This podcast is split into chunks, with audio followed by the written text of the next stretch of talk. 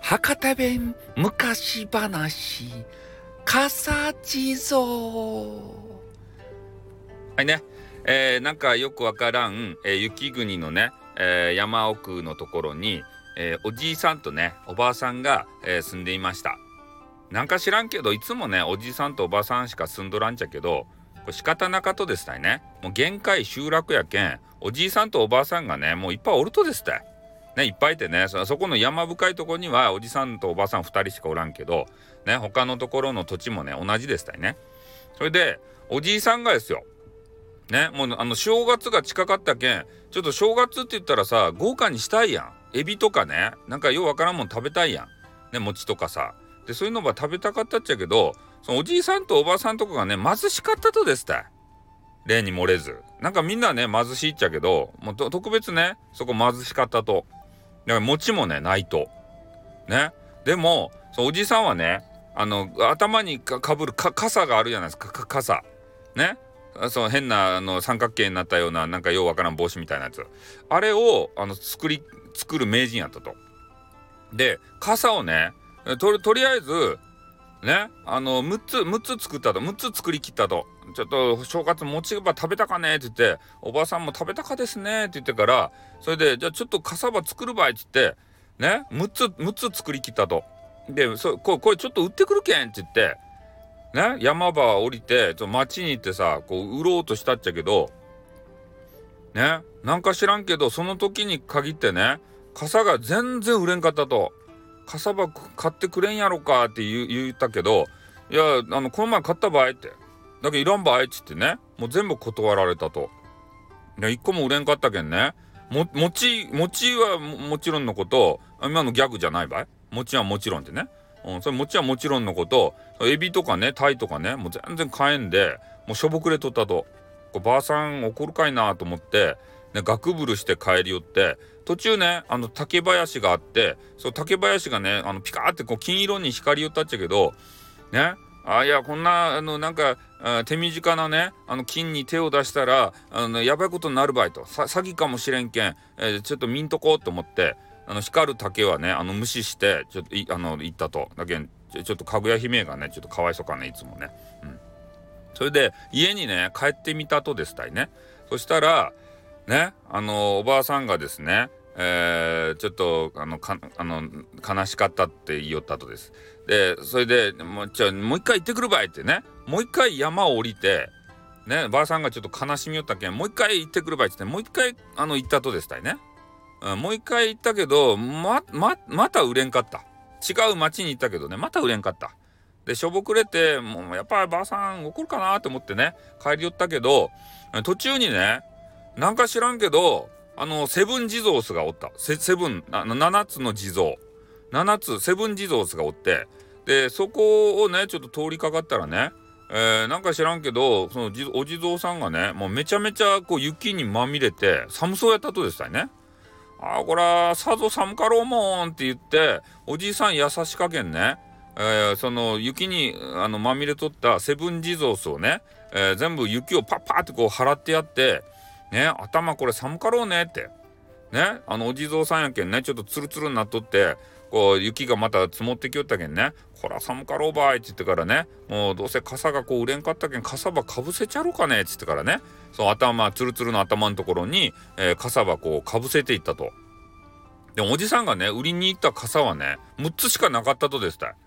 あっちゃーって最後の一人のね地蔵さんのこの傘が半ばいと。ね、一人だけ仲間外れたらかわいそうかねって思って、えー、ふとね頭自分の頭見たらね自分の頭にかさばかぶっとったとですね。あこればやればよかったいって。ね。俺は別にね頭にあの雪ば積もっても手で払えるたい。でもこのお地蔵さんたちはねあのお地蔵さんやけこ手手が使えんけん頭にねかあの雪が積もったらね全然払えんでもう寒かたいねっていうことでね、うん、それで、えー、自分のかさば取って、えー、ねあの地蔵さんにかぶせてあげました。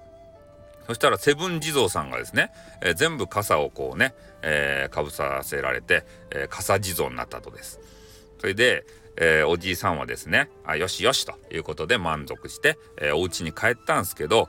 えー、そのことをね、えー、ばあさんに話したらねちょっと売れんかったって言ったらねちょっと悲しか顔ば一瞬さしたけど、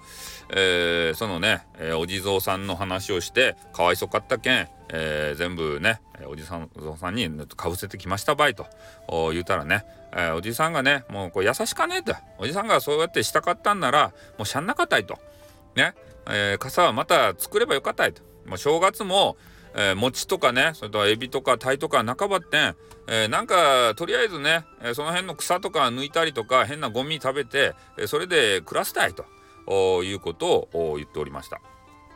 で、え年末のね、え大晦日の時に、えーね、明日から正月バッテンすまんねえと、ね、なんも半ばいっていう話をして、え眠りにつこうと思ったら、えなんか知らんけどね、えドッスンドッスンね、玄関からこう音がしてくるとですね、なんやなんや地震やって。ね、ばあさんちょっと地震が起きようことはばいっつってから、玄関の方にね、じいさんとばあさんが見に行ったわけですって。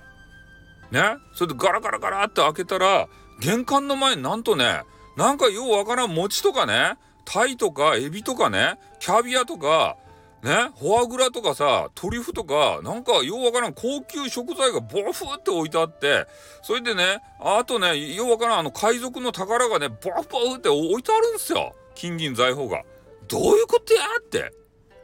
ね目を見合わせたんですよ、おじいさんとばあさんが。そしたら、ね、あの、よく見たらね、あの、傘をかぶせてやったお地蔵さんたちが、めちゃめちゃまっすぐになってね、ガッツンガッツン歩き寄るとですたい。で、後ろ姿しか見えんかったけど、あれは多分ね、あの自分の傘にはおじいさんはマークばつけるとですたいね。その傘ばかぶっとらしたけん、ね、あのお地蔵さんやったっちゃろうねっていうことは分かったんですよ。後ろ姿やと。めちゃめちゃマッスルね。うん、すっごい鍛えとる、ね、セブン地蔵スがね、えー、それをどうやら持ってきてくれたということでございましてね。おじいさんとおばあさんはですね、もうそれをもう家の中にこう運び入れてですよ。ね、あこれで4日正月が暮らせる場合と。ね、お地蔵さんありがとうございましたっつって、ね、セブン地蔵スにね、えー、ありがとうという感謝の言葉は伝えたとですね。それで、セブン地蔵スはと言いますとですね、実はこの人たちはね、七福神やったんですよ。ね、七福神が、ね、じいさんばあさんね、こう、ね、もう傘ありがとうございますという、えー、意味を込めて、ね、自分たちのお宝とか、ね、ご飯とか、そういうのを、えー、少し分け与えたと。でね後ろ姿しか見えんかったけど前正面から見たらですねもうみんなニコニコしてね、えー、じいさんとばあさんあれで喜んだかいなって。ね喜ばすよだってキャビアばいって。俺のキャビアば分けてやったとばいって。ああ、そげ俺、俺もさ、フォアグラバー分けたっちって。ね？何倍言うとねって。ね？あもう俺、ね、私のあの海賊の宝箱あげたとよって。あれが一番宝馬ってね。ちょっとね、プチ喧嘩しながら、ね、プチマウント取りながらね、あのセブン、えー、地蔵スはね、えー、正体の七福神たちは、えー、ね、元の場所に戻っていきました。それでおじいさんおばあさんはね、えー、いい正月を迎えられました。えー、めでたしめでたしおしまい。